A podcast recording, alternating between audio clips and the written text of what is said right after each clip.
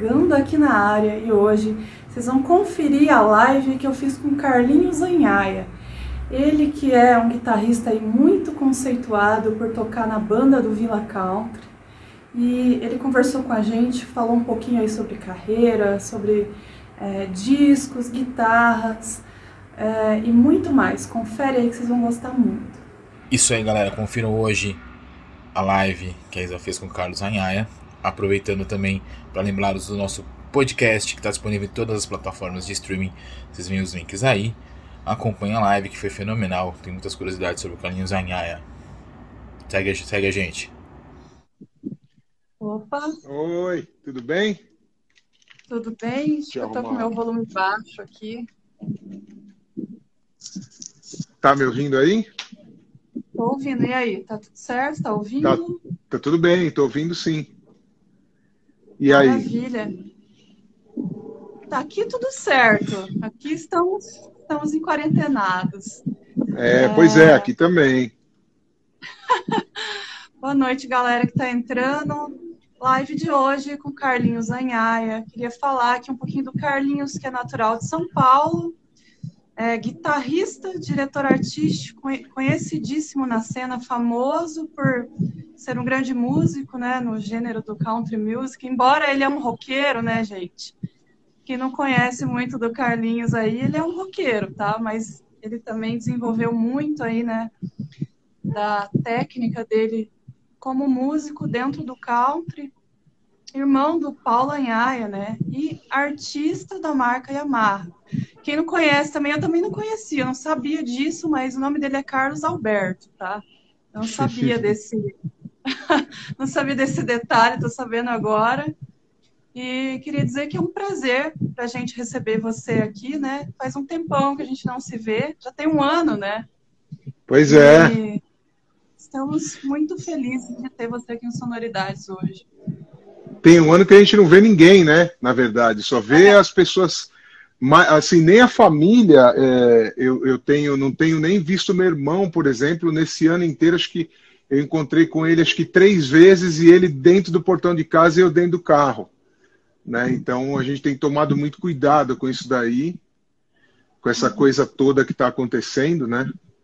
E então não dá para encontrar ninguém. É isso aí. Ainda mais nós que também perdemos amigos, né?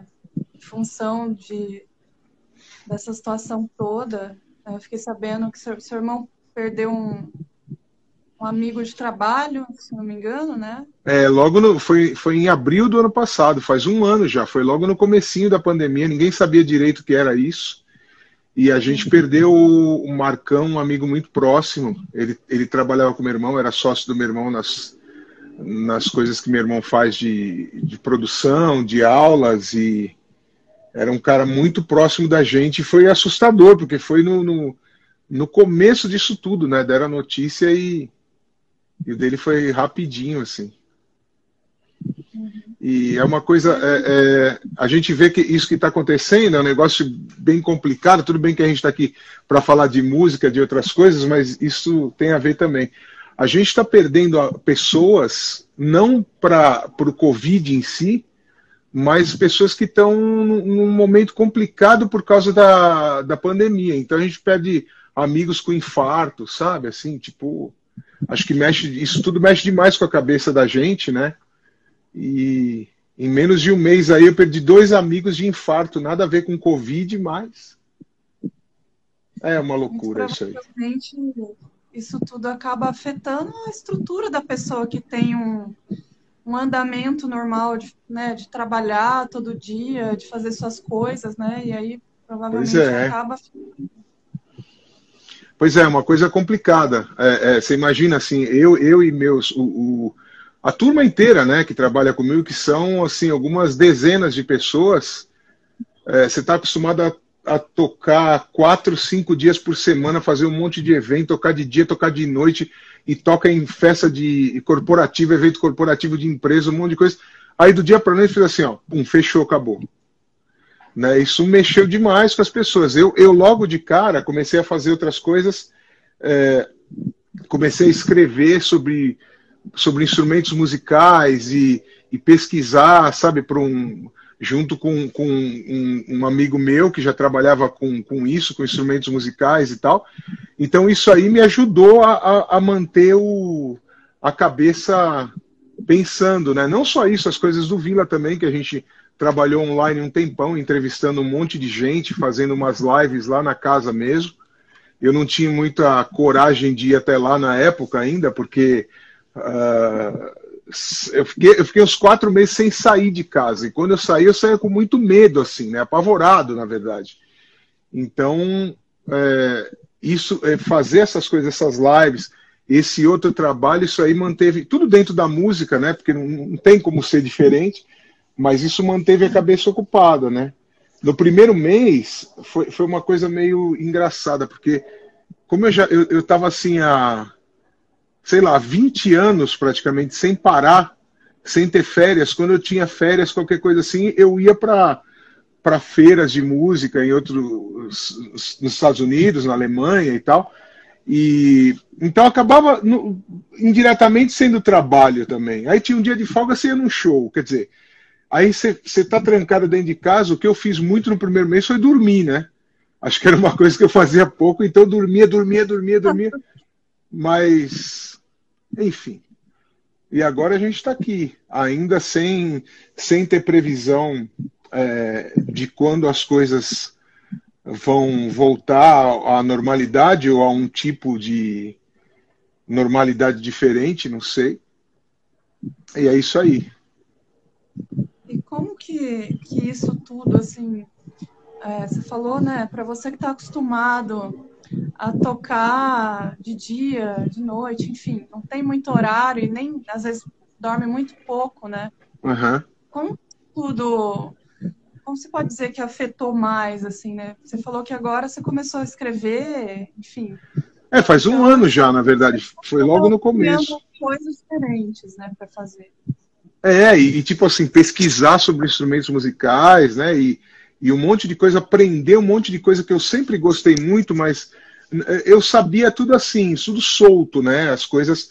É, e agora não, tipo assim, eu, eu fui pesquisando, pesquisando procurando no, nos livros que eu tenho aqui, ou na internet que tem tudo também. A gente não precisa nem é, ir para o físico mais, né? Para o formato físico, para nada praticamente. Né? Então, é, isso, isso, é muito bom, porque mantém a mente ocupada e você fala, pô, mas é verdade, tinha isso, ah, era disso, foi assim. Então, foi assim que uma, uma, uma, empresa, por exemplo, como a Fender começou, como a Ibanez começou, sabe? Aí você vai vendo tudo aquilo, aí você vê um amigo postando vídeo tocando com um instrumento que você escreveu um texto ou que você falou sobre aquilo, sabe? É uma, é uma coisa muito gratificante, assim.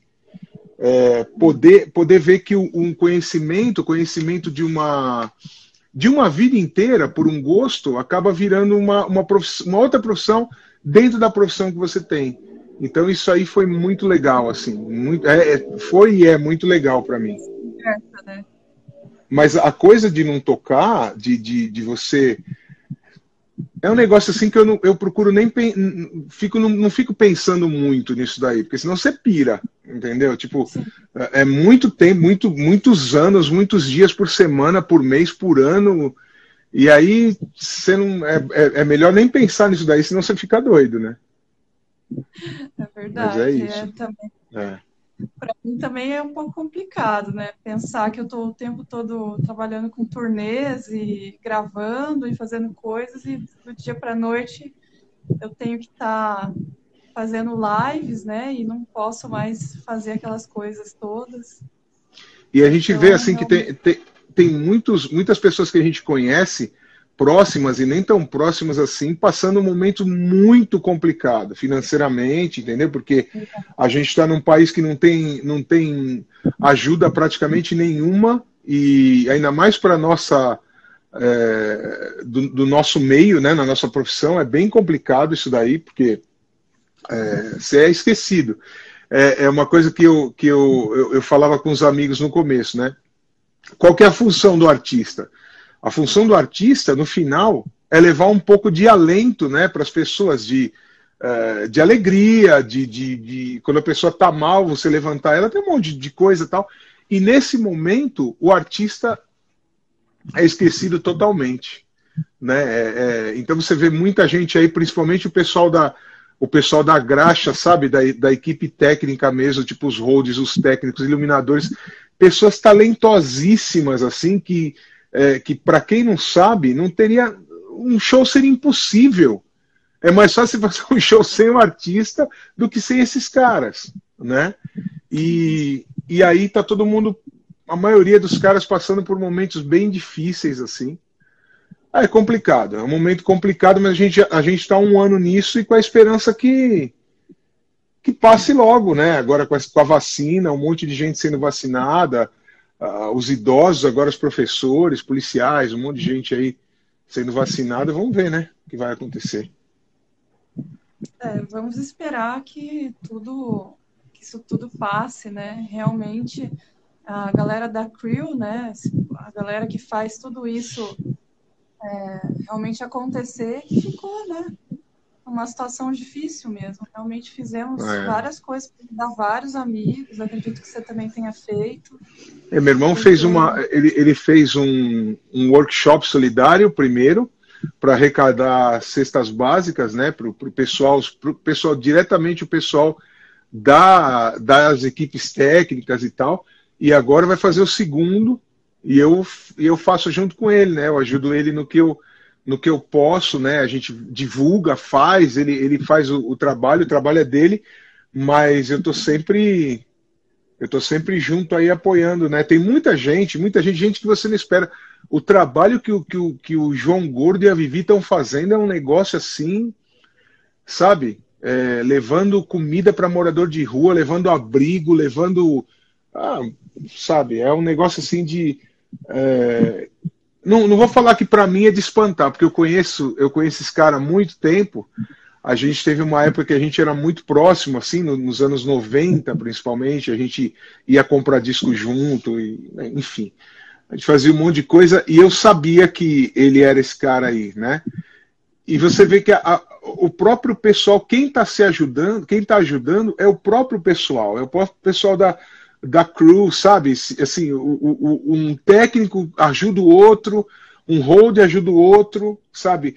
Alguns artistas estão ajudando também, não é muita gente, mas a gente vê, é, é um momento, momento muito louco isso tudo, e, e parece assim, se a gente tivesse essa entrevista um ano atrás, o discurso ia ser o mesmo, que não mudou muita coisa, né? Só mudou a esperança. É, a esperança mudou, a gente está chegando parece que é, a gente espera que isso termine antes do que a gente esperava no ano passado, só isso. É, realmente, provavelmente a, a, o assunto, o, o, discurso ia ser o mesmo, se a gente É verdade. Mas mudando um pouco aqui a dinâmica do, da entrevista, é, você tem uma, uma história muito bacana na música, né? E assim, eu tenho a impressão que muito é por influência do Paulo, né, que é seu irmão. Não, na, na verdade é o contrário a, a é história. Contrário? É o contrário. Eu comecei primeiro, porque eu sei que não parece, mas eu sou mais velho. Né? Então Acha? eu comecei. Porque até, é... até hoje essa história não entra na minha cabeça. É, é verdade, é verdade. eu sou mais velho. Então, eu comecei primeiro a tocar, o Paulo veio depois e aí eu ensinei o pouquinho que eu sabia, comecei a ensinar para ele. E ele é talentosíssimo, né? E quando, quando a gente era quando a gente era adolescente, a gente começou a gravar na garagem de casa e fazer as primeiras demos, tudo, e ele, e ele já tinha essa coisa de produção e tal. Para quem está vendo aqui é, e não sabe, meu irmão é, é produtor musical, gravou uh, muita produtor. gente é, muita gente, é, é, ganhador de quatro Grammys latinos e tal. Enfim, e aí a, a, gente, assim, essa coisa, né, de eu começar primeiro foram meses antes, né, mas é que naquela época parecia uma eternidade. Então é isso, essa coisa da música veio, a gente não, é, teoricamente, a gente não tinha, é, dentro de casa ninguém que tocava, mas a gente tinha meus primos, que tocava, uma, uma prima pianista e o, e o outro primo tocava violão clássico e hoje toca bateria também, mora no Canadá e, e toca em outro país, mas era assim, eu acho que essa influência foi mais assim do, dos amigos do meu pai, que tocavam violão, sabe? E e é engraçado que você vê que é, é, eles tocavam de tudo. Então, tinha o Danilo, amigo do meu pai, e ele tocava bossa nova, e tocava Roberto Carlos, e tocava Beatles, e tocava rock and roll, e tocava é, e, e, tocava Starway to Heaven, essas coisas assim. E a gente cresceu nesse liquidificador. Então, assim, meu gosto musical foi moldado lá quando eu era criança. Sabe, meu pai ouvia é, Milionários é Rico, meu avô ouvia Nelson Gonçalves, minha avó ouvia Angela Maria, e a gente cresceu, e, e Sérgio Reis, a gente cresceu ouvindo tudo isso como se fosse a mesma coisa. Então eu não tinha distinção de estilo naquela época. Saber, ah, isso é rock, isso é pop, isso é MPB, isso é brega. Para mim era tudo música e eu via, eu ia ouvindo tudo aquilo. E até hoje é assim. Até hoje eu sei, eu sei diferenciar música entre assim, é boa ou é ruim. Entendeu? Não tenho muito essa coisa. Só estilo. Ah, é, não, não só estilo. E a coisa do rock veio é, por causa dos Beatles, né? Porque os amigos do meu pai ouviam Beatles e aí teve a, a tragédia da, da morte do John Lennon. E isso mexeu demais com a gente. A gente era criancinha, assim. Mexeu demais a gente vendo aquele cara, quem que é aquele cara tal. E aí depois dos Beatles veio Queen, que era a banda que tocava no rádio o tempo inteiro e, e era a banda de quando a gente era criança. Do Queen veio Kiss, aí depois veio Iron Maiden, aí veio Heavy Metal, né? Aí veio Iron Maiden, Ozzy, Dio, Twisted Sister. Aí do Dio a gente foi ouvir o Rainbow e ouviu de Purple e o, e o, Black Sabbath a gente já tinha ouvido antes, mas não, sabe, não entendia direito. E veio Led Zeppelin junto com, com essa coisa toda, e aí foi. E aí foi, a gente chegou a um ponto que a gente ouvia as bandas mais radicais, né? De metal, hum. assim, tipo, sei lá, Slayer, Hellhammer, Celtic Frost, essas coisas assim. E foi isso, mas dentro história, desse caldeirão. Hã? Tem uma história, tem uma história assim que você ganhou um, um, um disco do, dos Beatles e isso começou a ser a base também. É, eu ganhei, é, eu ganhei um disco dos Beatles na escola. A gente gostava de ganhar disco. O disco era caro, né? Você ter um disco era é. caro. Então, é, a gente fez fazia aniversário, pedia, ah, dá um disco. E eu ganhei o Please Please Me, o primeiro disco dos Beatles. Foi o primeiro disco que eu tive, foi o primeiro dos Beatles, assim, o primeiro disco que eu ganhei, né? Na verdade, o, o, os primeiros foram o, o Paranoid do, do, do, Black Sabbath e o, e o Fireball do Deep Purple, que eu ganhei de um amigo do meu pai. Mas eles ficaram assim, tipo, meio relíquia, tem eles aqui até hoje. Ficaram ali guardados sem sem a gente entender muito aquela coisa pesada, né? Aquilo que para nós era um pouco de, de barulheira, mas os Beatles que vieram e e é assim até hoje. Até hoje eu ouço Beatles e é como se fosse naquela época lá, como criança ainda. Legal. É, e você teve aulas aí com um gringo, né, que te é. ensinou a tocar técnicas diferentes de rock. Depois disso, você também começou a dar aula? É, foi assim. Eu tive, eu, eu queria ter aula de guitarra e todo mundo falava desse cara. Ele chamava Michel Perrier. É um francês, é um franco brasileiro o, pa, a mãe, o pai dele, era, a mãe dele era francês e o pai brasileiro, alguma coisa assim. E ele morou quando era criança aqui no Brasil, depois ele foi para a França e ele estudou em Los Angeles, no GIT, né? Que, e era um dos poucos caras que tinha essa técnica. Todo mundo gente teve aula com ele, tipo é, o Rubinho Joia, que guitarrista da Chave do Sol, o Eduardo Danui, um monte de gente teve aula com, com o Michel. E aí eu fiquei sabendo dele, era longe, era difícil ter aula com ele, porque ele tinha horários limitados e o aluno, quando não estudava, não estudou uma vez, na segunda ele mandava embora, falando, não vou dar aula para você mais. Enfim. Cara. É. E foi ele que me incentivou a dar aula, né? Ele falou, pega alguém e vai dar aula. Eu falei, mas como? Eu estou estudando aqui. Ele falou, não, sempre vai ter alguém que sabe menos do que você. Então começa a dar aula de graça, pega um amigo seu, mas o segundo você já cobra. E aí foi. Quando eu fui ver, eu tinha. Já tinha passado o tempo, eu tinha 45 alunos, dava aula dia e noite, assim. Fiquei dando aula pra caramba. Foi uma época é, que todo mundo queria ser guitarrista. Era uma época diferente, que é, é onde você é, ser guitarrista, as pessoas te olhavam de outra maneira. Aí veio, veio Guns N' Roses, né? Veio o Slash, aí o negócio explodiu de vez. Porque aí todo mundo mesmo queria ser guitarrista. Então eu, eu dava aula para o pessoal mais novo, pessoal mais velho, para menina, para menino, sabe? Tipo, era o dia inteiro dando aula. Todo mundo queria ser guitarrista, todo mundo queria ter uma guitarra. O, o, a pessoa comprava um violão, mas querendo tocar guitarra, né? Foi uma época, uma época boa, assim, que a gente não tem. Na verdade, eu, eu, eu acredito, talvez o, o, o, Slash, o Slash tenha sido o último grande Guitar Hero. Claro que teve outros depois, mas não com a mesma projeção, né? Talvez o John Mayer, de uns, uns, uns 10 anos, talvez, para cá, um pouco mais, mas não foi com, a com o mesmo impacto, né? Do, do, do Slash, que, que, que o Slash, quando o Slash apareceu. O Slash teve um impacto que pode ser, ter sido pode ser comparado com o Hendrix no final dos anos 60, com o Van Halen no começo dos anos 80, né? O Slash teve essa, esse, esse impacto na, na, molecada. Então eu dei muita aula e isso me fez aprender, né? Porque é, ao mesmo tempo que todo mundo queria tocar guitarra, cada um queria tocar um estilo. Então, as pessoas chegavam assim: ah, eu quero aprender essa música do Black Sabbath, ah, eu quero aprender essa música do Guns N' Roses. Ah, eu quero aprender Iron Maiden. Ah, eu quero aprender Roberto Carlos. Tinha isso. Então você tinha, sabe? Tinha que se virar para aprender. Tinha que se virar, é. É, não era o caso do, do, do, Michel que eu tive aula com ele, né? O Michel ele dava aula de rock e era isso aí. Claro que tinha um uhum. pezinho de jazz, uma coisa assim e tal. Eu não, tipo, eu, eu, eu sempre gostei muito de, de vários estilos de música, então eu ia para todo lado, né? Então dar aula para mim era, era uma diversão também. Ah, e... legal. Você chegou a dar, dar aula para alguém também que a gente conheça, assim, que, que, também tenha tido uma carreira legal como a sua? Ah, se, na verdade, na verdade, eu acho que.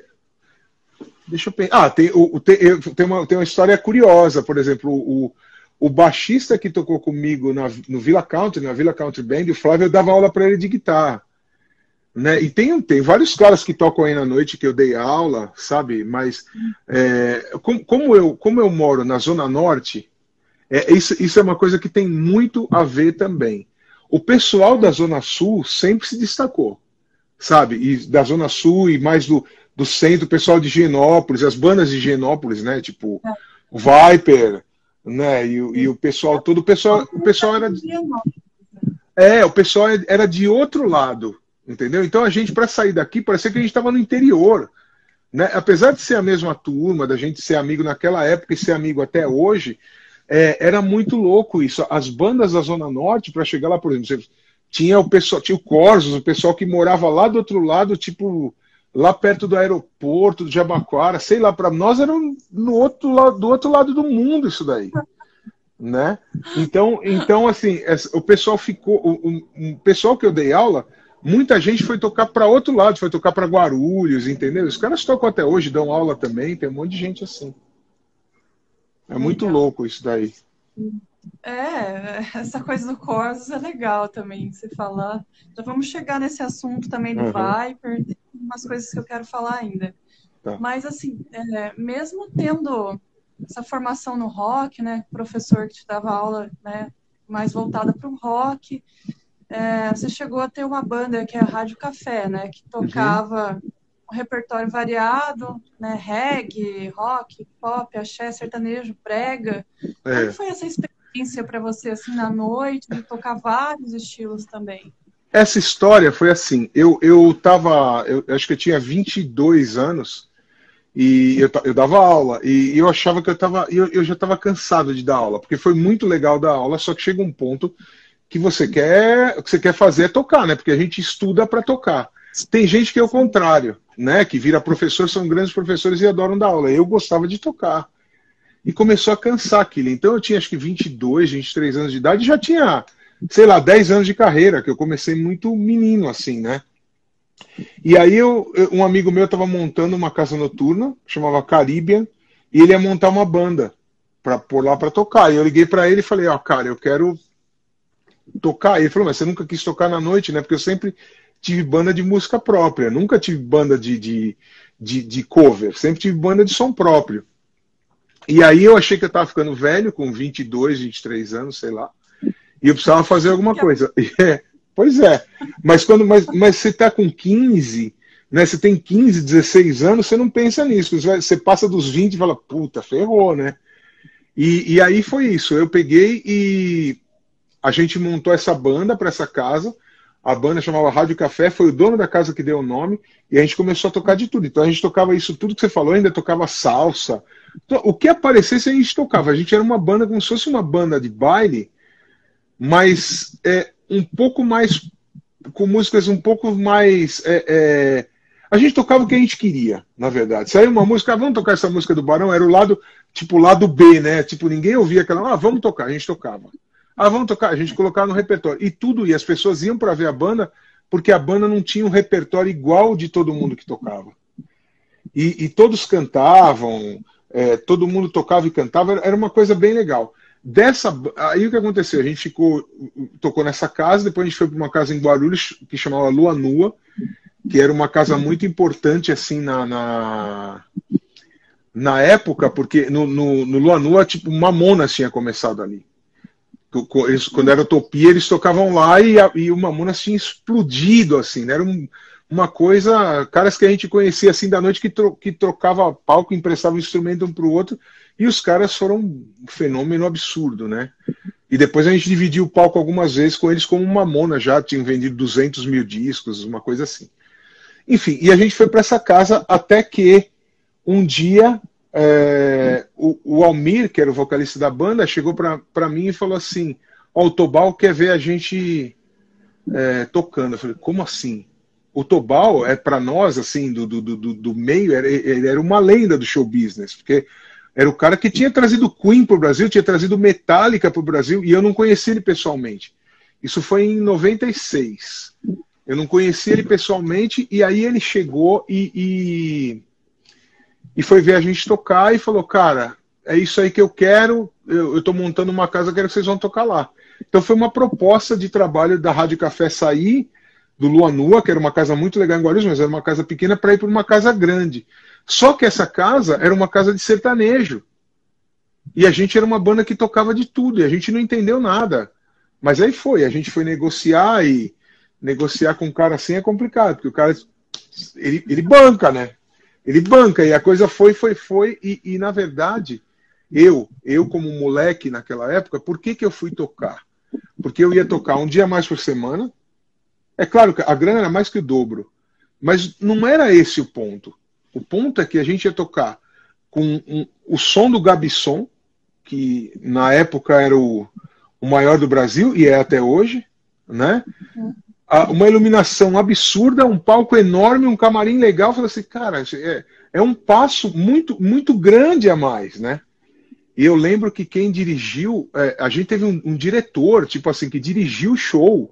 Não, agora você vai para frente, você vai para o lado, que era o Carlinhos Franco, que era um diretor de TV, que dirigiu a Praça é Nossa. O cara era um. Ele é irmão do Moacir Franco, do Moacir Franco, ator, cantor e tal. E ele era um, um cara respeitadíssimo, ele foi dirigir a gente. Era uma coisa passou de um nível em que a gente ensaiava banda e tocava num, num bar, num bar muito legal, mas tocava num bar, para um, uma coisa totalmente ensaiada com bailarino, um monte de negócio assim, que cara, que. Então, então a gente continuou com a Rádio Café lá alguns anos, até que a casa fechou também, e aí veio o Villa Country. Aí, aí a coisa ficou. Aí, aí a diferença profissional que eu tive do Lua Nua para o Country Beer, eu tive do Country Beer para o Villa Country. Foi, foi uma, um, uma brutalidade, é, assim, em termos de, de, de, profissionalismo, sabe? Em termos de som, de luz, de palco, de, de sequência de trabalho, a coisa foi, foi inacreditável, assim. E é até hoje, né? Sim, e por falar no Villa Country, né? É, que é uma casa de shows conhecida e, e vocês reúnem até 8 mil pessoas né, por noite, é isso? É, quando tem show, quando tem show, tem, já, já, antigamente colocava até mais, porque até que teve uma, uma coisa, uma lei da, da prefeitura contra sei lá o que, que não pode, mas chegou a ter até 11 mil pessoas lá dentro. Caramba. Então é. E vocês já fizeram mais de 2.500 shows, né? Lá no Villa Country. Com, é, banda, eu, com essa country. É, ou mais, é, é por aí, 2.500 ou mais, não sei, não, nem sei mais, mas é, é muita coisa, assim. É muita coisa que, assim, é tipo... Oi? Desculpa. Como você vê esse saldo, assim, de, de é, poder entrar num, num, mundo completamente diferente, porque às vezes tem banda de rock que a gente conhece que é grande, mas está tocando para 100, 200 pagantes, uhum. mesmo tendo um nome realmente grande, né, relativamente grande. E você tendo começado no rock, mas aí é, ampliando um pouco a tua percepção como músico e agora fazendo show para até 8 mil pessoas né, numa noite é, e tendo, tendo feito mais de 2.500 apresentações, né, com, uhum. com toda essa, essas possibilidades que você falou, como que você vê esse saldo? Assim? Eu, eu acho assim, o, o saldo é muito positivo, muito positivo, porque assim, como eu falei no começo, é, eu sempre fui um cara muito eclético e versátil. Então, para mim, uh, uh, o estilo musical não, nunca foi uma coisa que, aliás, é um desafio, né? A música sertaneja, quando eu comecei a tocar música sertaneja há mais de 20 anos atrás, era uma música e hoje em dia é outra. E ela já mudou 20 vezes no meio do caminho. Você tem que reaprender, tem que se reinventar. O que eu, o que eu penso, assim, é que é, pelas viagens que eu fiz, pelas coisas que eu, que eu conheci por aí, é, o Brasil não é o país do rock and roll, né? Então, a gente teve, a gente teve uma sorte muito grande de ter tido os anos 80 e até o meio dos 90 uma, uma, uma coisa muito forte. Eu vi o Sepultura lotar o, o, o Olímpia, Sepultura fazer show ao ar livre ali na, na Praça Charles Miller, aquilo lotado, sabe? Todas as bandas tocando e você pegava as bandas mais mainstream, por, ah, o Ratos de Porão era uma banda que, aonde eles tocavam, você não conseguia entrar, dependendo da hora que você chegasse, sabe? E, e, e aí pega as outras bandas, aí você pega o Raimundos, é, a, a, Pete, esse, esse povo, então, era a mesma coisa e, na verdade, é, é meio assim até hoje. Depois veio a outra, a outra é, geração do, do, do, rock mais mainstream com, com CPM, com Charlie Brown, né? Essas bandas todas, o NX, a Fresno, tanta banda assim de, de rock que, que lotava os lugares. Eu acho que assim, o underground é meio underground. Eu, eu, eu fiquei meio espantado. É, o Anthrax tinha vindo pro, pro Brasil, tocou no Olímpia, e eu não fui por, porque eu estava tocando. E eu não pude ir. E eu só fui ver o Anthrax tocando é, num show junto com o Megadeth com o Slayer em Los Angeles. E eu vi que o Anthrax era uma banda pequena, porque para mim era tudo a mesma coisa, né? Que a gente cresceu ouvindo essas bandas. E eu vi que o palco era pequeno, que era um banner simples, igual das nossas bandas aqui no Brasil. Depois eu vi o Anthrax abrindo o Motorhead, tipo um, mês e meio, dois meses antes do, do Leme falecer, em Orlando. E o Anthrax, uma banda desse tamanho, puta banda e tal, mas é uma banda pequena. Então, assim, o underground é underground. Né? Eu vi bandas pequenas no Canadá tocando, só que lá os caras sobrevivem como? Primeiro, os fãs vão no show. Os fãs compram merchandising, camiseta, livro, o que tiver o fã compra. Então isso dá suporte para a banda. A banda às vezes não precisa nem, nem ser famosa, mas. Então eu acho assim, mas voltando à sua pergunta, eu acho que o saldo é super positivo. Eu nunca tive. É, é... Qual que é a palavra? Vergonha de fazer outro tipo de som. Nunca tive isso. Acho que tem gente que fala, é, tá ganhando dinheiro. Eu já ouvi isso pra caramba. É, você está fazendo isso para ganhar dinheiro. Não, cara, eu estou fazendo isso porque eu gosto de tocar. Isso é para tocar, entendeu? É isso. Eu acho que é super positivo. Assim como eu também acho. É, assim como eu também acho super nobre amigos como o Paulão Tomás, cara, que o cara é rock and roll, o Júnior Rolando Castelo, que fez aniversário ontem, puta amigo que tem a, a, a Patrulha do Espaço, e o cara continua, meu, firme na bandeira dele do rock and roll. Acho, meu, louvável isso daí, né? E eu nunca tive essa de pensar assim, ah, não vou mais fazer isso para fazer isso. As coisas aconteceram naturalmente e eu deixei levar. Acho que foi isso. Gente, é... o pessoal está fazendo perguntas aí e também tem uma galera pedindo para entrar no aqui ao vivo. Mas, gente, essa live não é participativa para vocês entrarem né, no vídeo aqui com a gente. É só para fazer perguntas, tá? Olha, você fez a harmonização facial. Eu não, eu estou esperando você me dar o, o, telefone do lugar. Eu não fui ainda. Você fez, você fez a harmonização, Carlinhos? gente, eu Ai. aqui só para virar o ventilador aqui que tá, tá soprando o negócio aqui. Tá, tô vendo a galera reclamando. Carlinhos, mas que história é essa que você fez a harmonização? É, não, ele, esse aí adora. Esse é meu.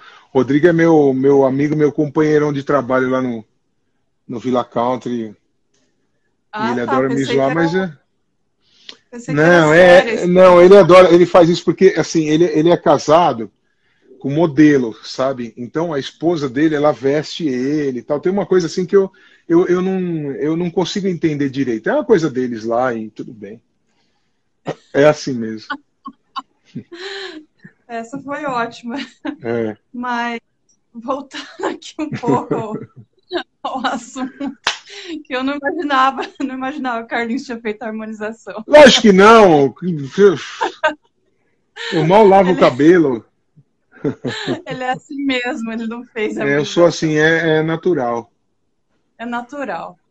É, mas voltando um pouco aqui ao, ao papo dessa, da, dessa tua versa, versatilidade na música, né? É, e aí você toca vários estilos, né? E hoje você também se tornou uma referência no country. E como que é para você, assim, se falar, pensar, gente, agora eu tô, tô sendo uma referência, né, num estilo diferente daquilo que eu comecei, né? Ah, na verdade eu não penso nisso, não.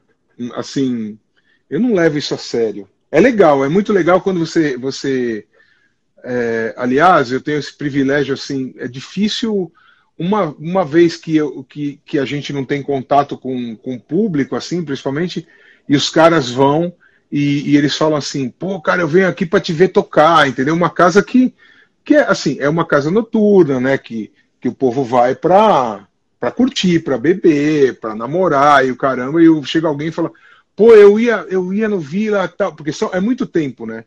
São 19 anos tudo bem, um ano de pandemia, mas são 18 anos seguidos, contínuos.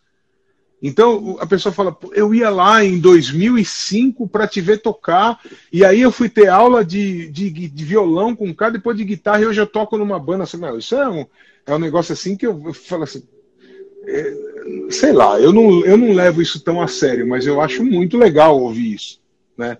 Não tem, não tem como não ser legal uma coisa dessa. E, e, e assim, modéstia à parte, que modéstia é uma coisa de latino, né? Se você pegar, você pega americano, eles não têm modéstia nenhuma. Mas modéstia à parte é, é uma coisa que acontece muito, assim, as pessoas chegarem e, e sabe, pô, que legal, você falou uma coisa uma vez num vídeo assim, aí eu fiz, tá? Pô, assim como eu sou influenciado, é legal você passar o conhecimento para frente, né? É, eu acho que a gente está aqui para aprender, então mas eu não levo muito a sério essa, essa, parada, não. Eu acho que é legal essa coisa de um estilo diferente. Como eu falei de Beatles, eu já, Beatles tinha muito de country music, né? Eles adoravam a country music americana e isso já me influenciou lá atrás. E o Queen também, né? As bandas todas, é, não todas, mas muitas bandas que eu via tinha essa essa coisa. Claro que eu fui muito mais a fundo principalmente no, no, no do, do, meio para o final dos anos 90, né, de música de country music, é um. Todo guitarrista fala isso, é um dos estilos mais difíceis de tocar. É muito difícil tocar. É muito difícil tocar. Você, você é, tem caras assim que tocam com facilidade jazz, né, que é cheio de harmonia, de coisa, e o cara vai no country e o cara cai ali. É muito difícil tocar. Tanto é que eu estou tentando, tentando, tentando. country do que metal, então? Eu acho, eu acho que sim. Tipo assim, na, na, minha, na minha concepção é.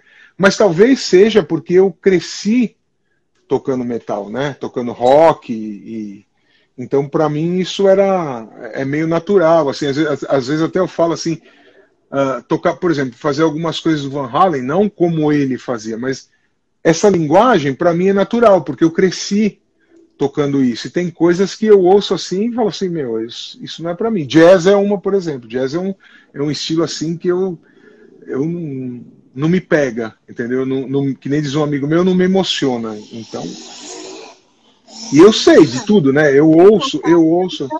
É, o que a gente, o que a gente curte, né? O que a gente, a linguagem que a gente tem, né? E é isso. E com o Viper, você tem uma história também muito bacana. Você falou anteriormente do Viper, né? Mas uhum. é, até já comentei com você que eu, que eu te vi em alguns vídeos do Viper, né? Você uhum. tem uma história bem bacana com eles. Né? A, é, a, a história, assim, é, tem, tem gente que. É a minha visão, tá? Da, da minha memória, isso daí. O que acontece, porque a memória das pessoas muda e cada um vê de uma maneira. O Viper era uma banda que tinha o André, o André Matos, que, que canta, cantando na banda. E era uma banda conhecida aqui, era uma banda que tinha o apoio da Rock Brigade, os caras, o Toninho da, da Brigade patrocinava, é, empresariava os caras, os caras é, fizeram sucesso no Japão e tinha aquela coisa toda. Só que o Viper, que eu, claro que eu, eu peguei esse Viper, é, o último show com o André, se eu não me engano, eu, eu, eu, eu, trabalhei no show com eles. E aí o que aconteceu? O André saiu da banda do nada. Tipo assim, ó, não quero mais, tal, e, e saiu. E aí o Pete foi, foi cantar e a banda começou do zero. E se eu não me engano, o primeiro show, essa é a minha memória, como eu falei, foi no Dínamo, que era uma casa ali na Doutor Vila Nova, perto do Mackenzie. E eu trabalhava lá de técnico que os meus amigos eram donos da casa, né? O Sérgio Fati, o André Pomba, o Eric Derraz e o Ayala, eram os quatro donos do, do Dynamo. E eu trabalhava de técnico ali. A casa inaugurou com Morbid Angel, uma banda da, de, da, da, da Flórida, de Miami, né, que veio tocar aqui no Brasil. Eles tocaram o Dama Choque e inauguraram o Dynamo. E ali eu fiquei. Eu fui só para fazer o Morbid Angel e acabei ficando ali. E e o Viper foi uma das primeiras bandas a tocar ali com o André, com o Pete cantando. E aí eu fiz o som, aí eles foram fazer um show, acho que no Aeroanta, me chamaram, você não quer ir? E aí foi. E aí a gente viajou o Brasil inteiro, aí a, a banda começou a ficar grande, eles caíram é, nas, na, nas graças do público e da, da MTV. O Viper, sem o André, virou uma banda maior do que com o André, porque isso é uma coisa que pouca gente tem essa visão, porque o Viper tocava na, o Viper sem o André, tocava na rádio, o Viper sem o André, é, é, tipo, era, é, era, tava no top 5 da MTV, e a gente começou a viajar, viajar, viajar, fazer um monte de show com um monte de banda assim legal abrindo, banda, banda brasileira legal abrindo shows. Uhum. E, e a gente já era amigo de antes e tal, desde o comecinho da, da banda. E aí eu fiquei um tempão, o último show que eu fiz com eles foi o, o Monsters of Rock do Kiss. Eu acho que foi o primeiro Monsters esse aí. Que tocou. Eu lembro até hoje, tocou Raimundos, Dr. Sim, Viper e o Angra. O, o, o André já estava no Angra. Eles não se falavam. É, foi o primeiro. Eles não falavam na época. E, e o line-up internacional era o Suicidal Tendencies, Slayer, Black Sabbath e o Kiss. E, a, e, foi o último show que eu fiz. Eles tinham ido para Los Angeles gravar o Coma Rage o álbum como a Rage. Quando ele, eles voltaram, eu cuidei de tudo aqui. Imagina, tipo um moleque cuidando de uma estrutura para fazer um show num, num estádio, né? Uma coisa louca. Até tem um, tem um vídeo de que rola direto aí que toda hora aparece na TV ou nos YouTubes e no, no, no, nas redes sociais que são eles cantando é, ah, sei lá, esqueci, esqueci o nome da música. E o, e o Gordo canta junto, João Gordo canta junto, tava, ele estava do meu lado no palco, ele sai do meu lado, vai lá e canta e tal. Então, assim, a gente, foi uma experiência muito legal. Eu vi, eu vi pela primeira vez o show business grande de verdade. Porque o Viper abriu o Black Sabbath, o Viper abriu Metallica na turnê do Black Album, que era. Metallica era a maior banda do mundo. Tipo assim, tinha Sim. Michael Jackson, Madonna e Metallica, né? Era uma coisa assim surreal e ver todo aquele equipamento, aquela movimentação, a montagem das coisas, né? Ver tudo aquilo de perto. E já naquela época eu escrevi para algumas revistas falando sobre equipamento do, do, do Metallica tal, e ver esses caras de perto. A gente foi no camarim conhecer os caras. Era, uma coisa surreal, assim, essa, essa experiência toda. E eu lembro que, que a gente. E eles eram vizinhos do André, né? O Felipe, o Pete e o Ives moravam no prédio do lado. E às vezes a gente cruzava com André na padaria, na rua, assim, e os caras meio. Até que aconteceu de, deles, é, anos depois, voltarem a se, se, se reencontrar, voltar a falar, voltaram à banda. Aí quando eles fizeram acho que foi 20 anos de banda, alguma coisa assim. Eles me convidaram, eu e meu irmão, para a gente participar da, da, do show, né, de aniversário. Foi, foi muito legal, tipo assim, e, e, tinha um monte de amigo no camarim, sabe? O gordo que eu não via há anos, porque eu já estava tocando no, no Villa Country na época e tal. Encontrar, reencontrar essas pessoas. Hã? Esse evento foi onde? Foi no Manifesto. Foi, ah, foi um do Manifesto. É, foi no Manifesto. Foi um Vai Perder. É, foi um Vai Perder. E tocou um monte de gente, é, amigos, assim, o, o Marquinho Klein, que toca no Ultraje hoje em dia, que era amigo. É, toda a turma da época se reuniu e, e tocou naquele dia ali. Foi, foi uma coisa muito legal. É, não foi a última vez que eu vi o André, porque a gente, como eu falei, a gente se encontrava na padaria, porque como o André ainda morava em Genópolis, na mesma rua, na Veiga Filho, tinha uma padaria que eu saía do Vila, ia na padaria e encontrava com o André de madrugada, porque o André tinha o dia trocado pela noite, né? Ele era que nem a gente, assim, ele dormia durante o dia e à noite, e a gente se encontrava ali. É. A gente foi, eu fui com eles, depois disso, eu fui, eu fui com eles, assim, é, como convidado pro. Eles abriram o Kiss numa casa gigantesca lá no Rio de Janeiro, que eu não lembro o nome. Sei lá, acho que era Unimed Hall, talvez, será? Não sei. Era uma casa enorme, era, era tipo um ginásio enorme, eu fui com eles, né? E, e, o André ficou com a gente o tempo inteiro, assim. Eu tenho, tenho um monte de lembrança legal dele. Era um cara muito, muito gentil, sabe? E era um gênio, né? O André era um gênio, era um cara que cantava muito, que tocava muito, sempre foi muito parceiro. lembro de várias histórias assim. É, meu, pai, meu pai fazia cases, né? Eu lembro do André aqui na minha casa no comecinho do Angra. Ele vinha aqui buscar as coisas, sabe? Ficava aqui na garagem conversando. É, é uma. E o André falava, falava uns sete, oito idiomas, né? É, não, o André era maluco, né? No bom sentido. Tipo assim, era um cara. Não, o cara tocava piano pra gente, na época que tava começando a tocar, ele, come... É, é, ele, ele tocava piano assim e falava, meu, é outro, é, é outro patamar de músico, de tudo, né? Metropol, o Gil tá falando que é Metropolitan. Tá, é, talvez, eu não lembro, é uma casa enorme que o Kiss tocou e. É, pode ser o Metropolitan. Então, e, e, era um lugar bem legal, assim. E, e, eu lembro que foi, foi louco reviver isso depois de anos, depois de anos afastado, né, deles e a banda tinha acabado, aí voltou com o André, né, e foi, foi muito legal isso daí. Foi muito legal. Nossa, quanta história, né? E você falou do Monsters of Rock. Gente, o Monsters é um festival incrível, né? Que pena que, não sei, o último foi 2016, né?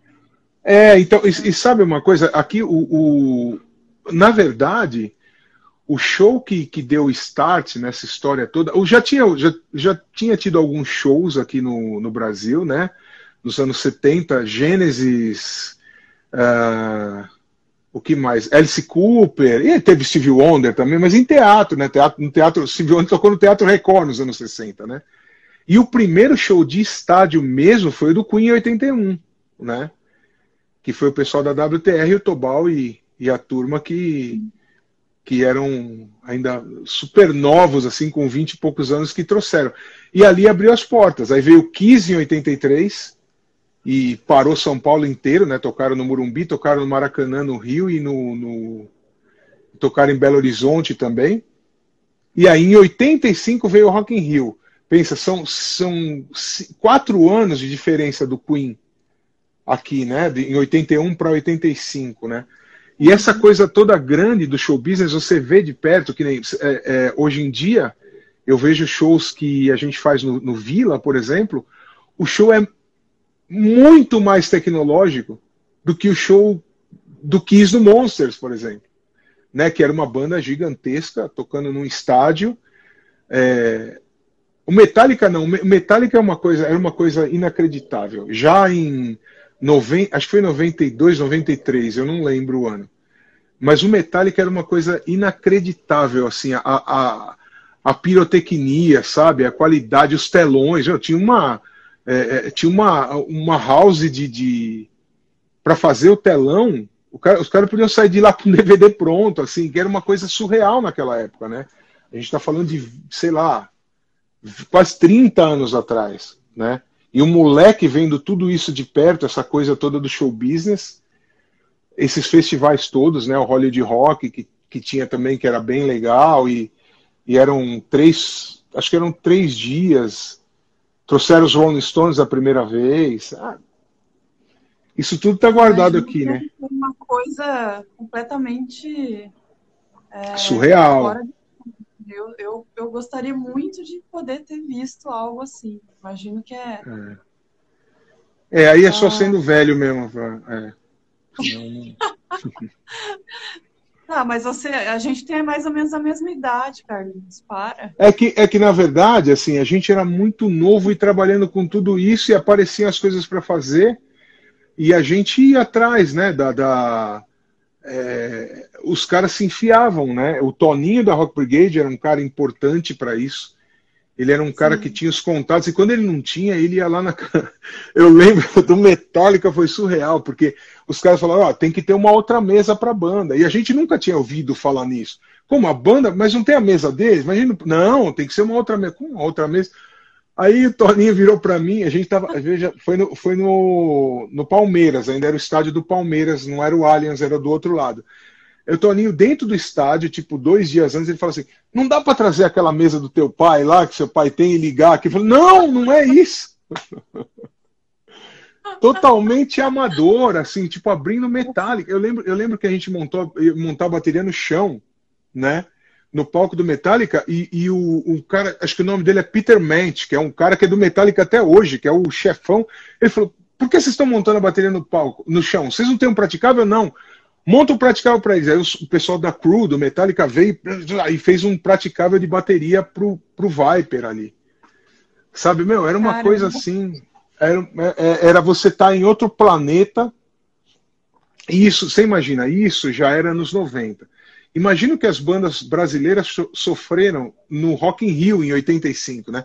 Aliás, eles reclamam muito. A gente vê o, Paralamas reclamando, Lulu, né? Os caras reclamam até hoje, falando, ah, a gente era jogado e tal. Na verdade, a gente aqui no Brasil não estava aprendendo, não sabia, né? Não sabia, não tinha, não tinha equipe de som. Esse, o, o Gabson, ele veio de uma. A, a, história que eu sei, eles vinham de, de uma, de uma parceria é, com o Tobal, que os caras um ajudava o outro e o cara foi montando equipamento dele também, enfim. É uma história muito louca tudo isso daí.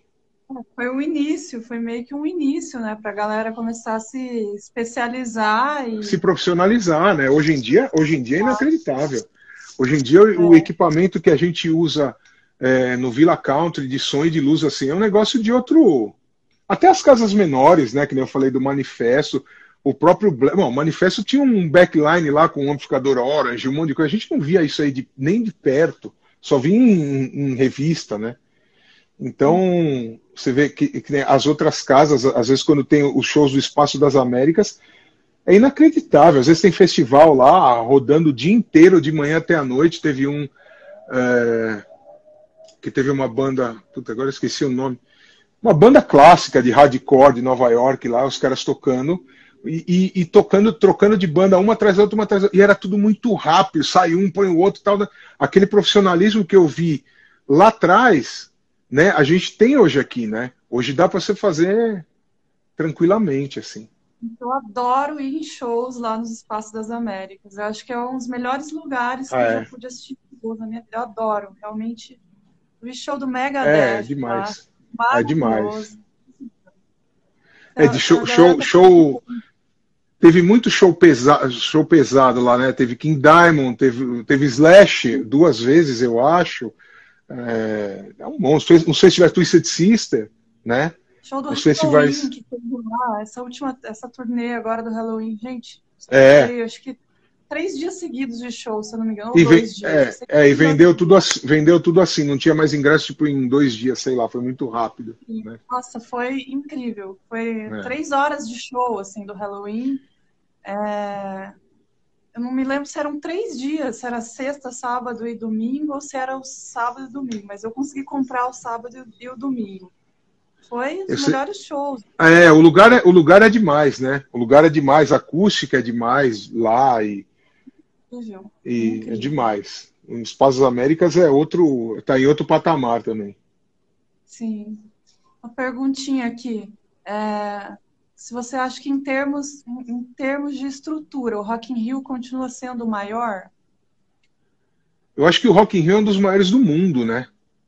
Tem o Wacken, tem o, o, alguns festivais grandes, né? O Wacken na, na Europa tem alguns festivais grandes, mas assim, em termos de, de quantidade de estrutura, de, de, de artistas, de, de palcos, né? Eu, talvez seja o maior festival do mundo.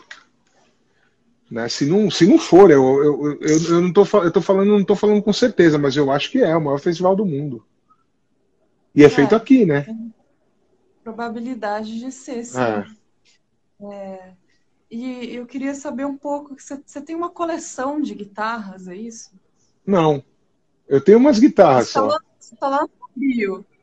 Tem uma, tem uma, uma um, um, assim falando de uma coleção não, cole... de. Bom, isso, isso não, coleção. Não, não. Você... É, isso. É, assim, na verdade. Não, eu.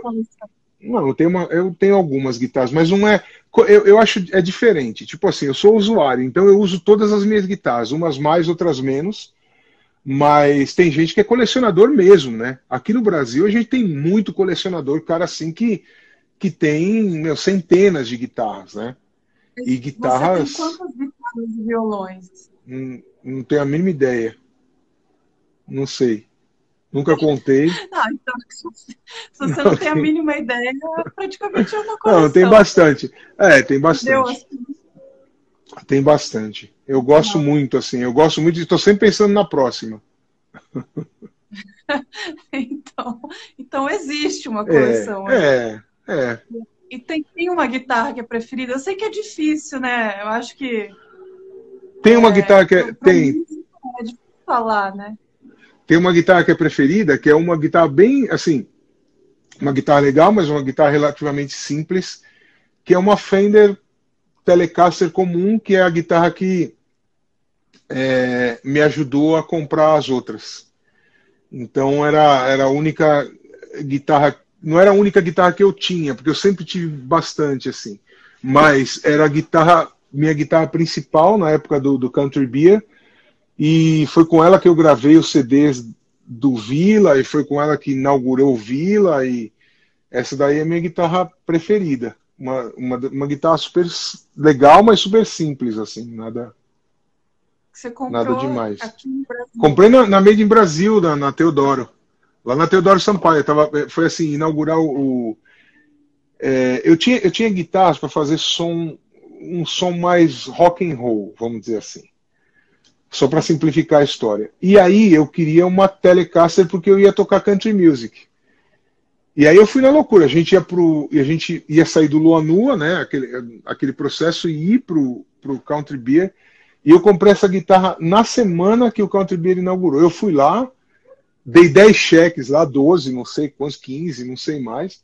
Dividi lá em não sei quantas vezes e e comprei a minha primeira guitarra de, de country, que depois eu, eu acabei vendo que é, é uma guitarra que dá para tocar qualquer coisa, em todos os estilos o, o, pessoal usa essa guitarra. Tem cara de, de som mais pesado que usa, tem country todo mundo usa, é, e de rock um monte de gente usa, e de punk rock um monte de gente usa, então é uma guitarra bem versátil assim. Legal. Newton tá falando aí, precisa de três vidas para usar todas as guitarras. Não, não precisa não. Não precisa não que eu uso. E, e esse aí que tá falando, ele também precisa de umas vidas para usar as dele, viu? Não é, é assim. É. Você tá escondendo ouro. Tem, um, tem uma coleção aí na, na realidade, mas tem é. Tem umas, né? E discos umas. também você tem uma coleção, né? Disco eu tenho um monte. Eu gosto, eu gosto de disco até hoje. É, eu sei é, é, conscientemente, eu sei que tá tudo no meu celular. Nem tudo, né? Porque não é tudo que tem na, nas plataformas, não é tudo. pessoal fala assim: ah, tá, tem coisa aqui que eu tenho aqui que não tem, que não tem Spotify, em Deezer, não tem. Mas uhum. é pouco, daria para viver sem. Mas eu ainda, eu, eu, ainda tenho essa, essa, essa coisa, essa nostalgia. Outro dia eu vi uma entrevista do Gus G, guitarrista que tocou com Oz e tal. E aí pergunta para ele qual o primeiro disco que você comprou. Aí ele fala lá, tipo, o primeiro disco que eu comprei foi um, foi tal, não lembro mais. E o último, fala, não sei, quem compra disco? Eu não compro disco. E aí você viaja, mesmo aqui no Brasil, essas feiras de, de vinil, fica lotado de gente, mas lotado que você não consegue entrar para ver, né? E lá fora, eh, as lojas diminuíram bem, aquelas grandes lojas, tipo a Virgin Records, essa, a Tower Records, essas lojas não existem mais. Mas as que existem são todas lotadas. Então tem muita gente que, que gosta. E tem uma nova geração que está curtindo. Não, é, não tem essa de ah, a volta do vinil, vinil está voltando, não é, não é nada disso. Entendeu? Porque as vendagens são ínfimas, assim, não, não... mas eu gosto. Eu gosto ainda de, sabe, de você pegar o disco e, e ver o encarte. Se bem que eu ouço mais no Spotify, no, na, na Deezer, na verdade, que é o que eu tenho, eu ouço mais do que ouvir os discos, mas que é uma terapia, você colocar o disco, ouvir, aí termina o lado, você vai lá e vira, é que a gente vive num, numa época muito de que tudo é muito rápido, né? Então não, não, tem esse. Isso é meio uma coisa de romantismo mesmo, né? Não tem. É, eu gosto, eu gosto de CD, eu gosto de, de vinil, principalmente de vinil. Você já chegou a catalogar para saber mais ou não, menos? Não, só as guitarras, os discos não. não. Já teve Quanto você já chegou a pagar assim, por, um, por, um, por um disco? Por um, por um disco? É, um preço absurdo. Ah, não sei, eu acho, eu, eu, eu não sei, eu, eu acho que nunca, nunca, nunca precisei fazer isso, porque quando eu queria muito um disco que eu não achava aqui, em alguma viagem eu achava barato, entendeu? Então eu acabava comprando, assim, mas hoje em dia tá meu, impossível. Você vai comprar um vinil que custa 400 reais, é impossível você ficar comprando disco hoje em dia, aqui no Brasil. Porque o dólar, com esse dólar do jeito que está aí, sei lá, 7, não tem condições de você comprar um disco. Tipo, você, você vai pegar uh, um disco custa, tipo assim, 30, 40 dólares lá. Vai chegar aqui a 100 dólares, vai pagar 700 reais um disco? Hum, é, é, viagem, não é. tem. É. E pergunta aqui, qual o seu vinil do Kiss preferido? Putz, eu não sei, mas eu acho que o primeiro. Eu gosto muito do primeiro. Muito, muito do primeiro. Mas eu, eu primeiro e o Alive, que o Alive foi o primeiro que eu, que eu ouvi, assim. Que é o disco preferido da maioria do, do, do pessoal da, da gringa da minha geração. Daqui no Brasil, não, porque ele chegou aqui muito depois, mas o, o, os gringos adoram o Alive, né? Que foi o disco que projetou a banda, assim. Mas acho que é, é entre esses dois, entre o primeiro e o Alive. Legal. E agora eu preciso fazer uma pergunta aqui que vem lá do, da nossa redação de sonoridades, né? Uma curiosidade da galera. É, o que, que, você anda ouvindo assim atualmente? Esses dias eu vi que você comprou justamente um vinil do, do Smith Kotzen, né? Uhum. É, eu acho. Então, na verdade, na verdade, é, isso é um que eu ando ouvindo.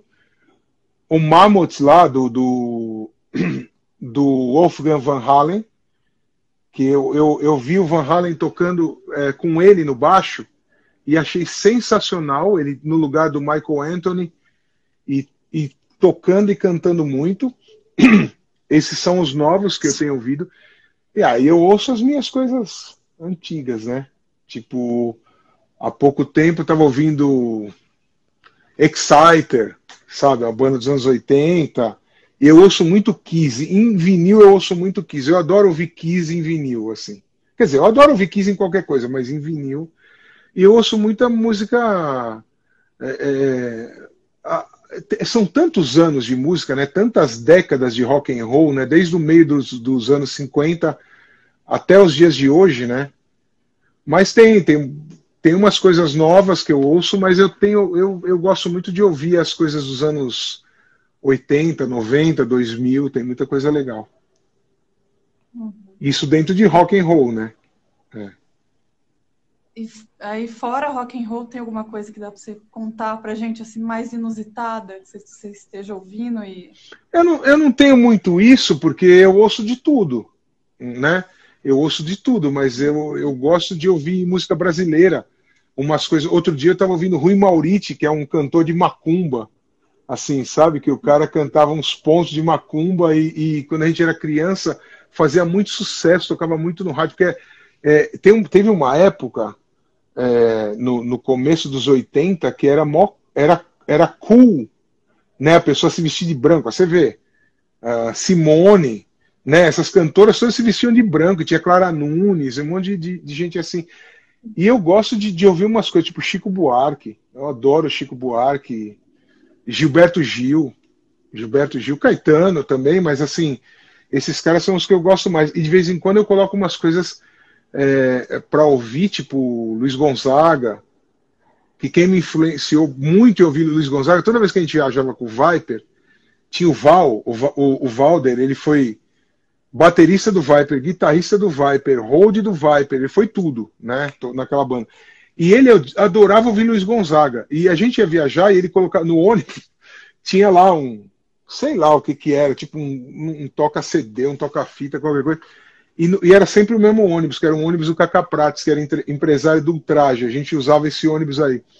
E ele sempre colocava Luiz Gonzaga. E aquilo foi ficando na minha cabeça. E, e quando eu ouço isso, eu lembro muito de, dessa época, sabe? Dessas viagens loucas que a gente ia para os lugares, não sabia onde estava. Por exemplo, chega, eu lembro do, do, do Pete, tipo, em Curitiba, falando boa noite Campinas, né? Porque a gente viajava tanto que não sabia onde estava. Eu acordava assim, eu via que eu não estava na minha cama, sabe? Era, um, era uma coisa tão louca essa, essa de viagem. Eu imagino na gringa, né? Uma vez o André falou para mim, falou assim, quantos, quantos dias você já ficou fora de casa? Eu falei, ah, sei lá. Acho que teve uma, teve uma tour com o Viper que a gente fez, que a gente foi para Bahia de avião e fez o Nordeste de ônibus. Então acho que foi uns dois meses, né?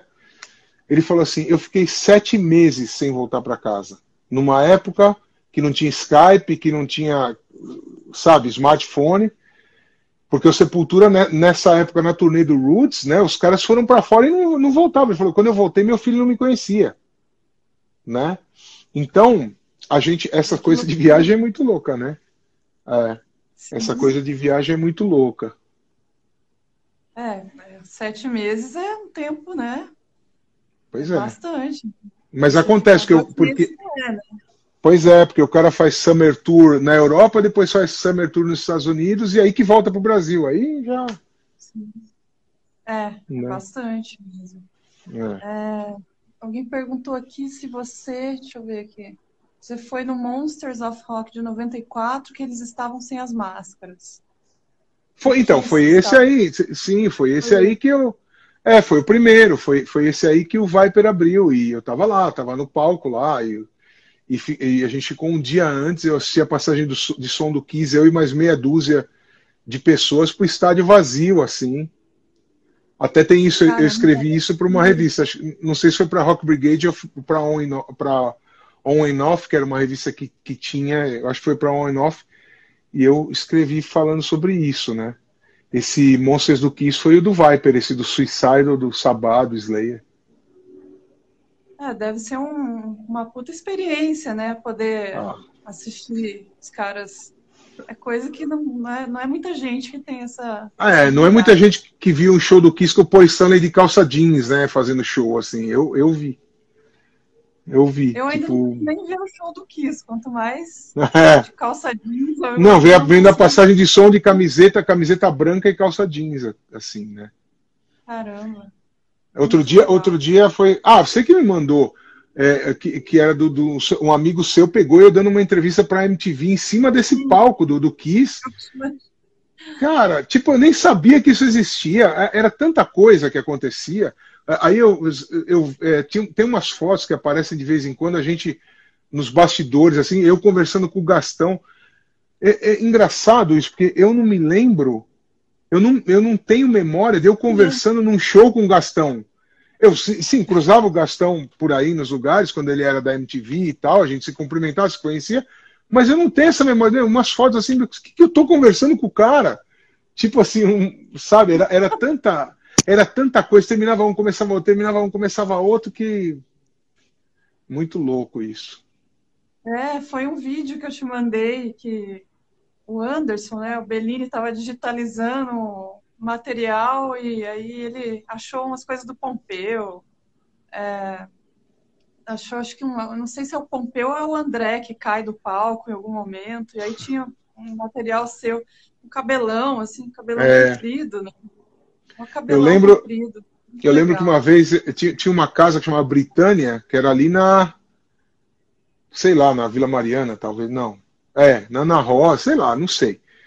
E, e aí essa casa era do pessoal, era do do Celso, o pessoal lá tal. E aí teve um festival de metal é, que virou 48 horas de, de som, de banda, todas as bandas tocavam, eh, tocaram. O, o Corsos tocou, o Batera era o Fernandão, que depois tocou com o Rodolfo e tal.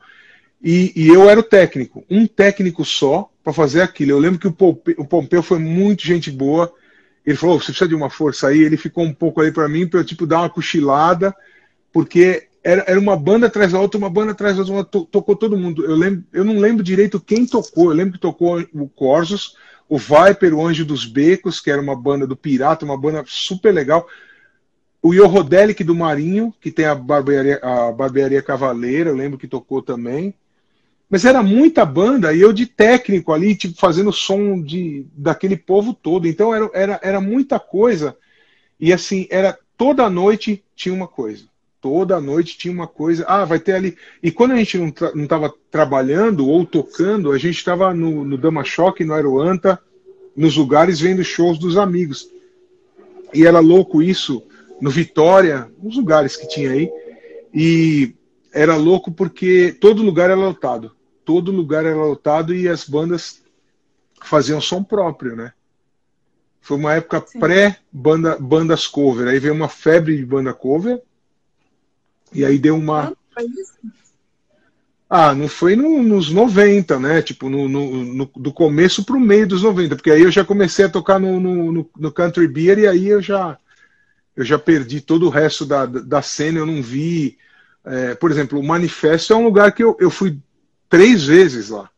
Porque primeiro que quando eu comecei a tocar, ali que começou a rolar. Aí eu fui uma vez que meu irmão, meu irmão tinha uma banda chamada Monster, eles ganharam um prêmio de revelação e foram receber, eu fui. Nesse dia, depois eu fui numa festa de aniversário e aí eu fui tocar com o Viper. Foram as três vezes que eu.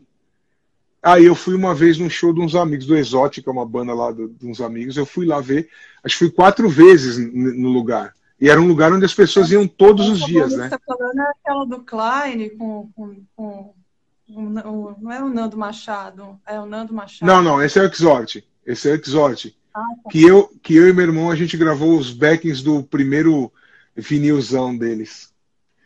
Do Exort, que é, é que é do Mar, Marquinho com o Nando, com o Vartan e o Rubinho na bateria. É.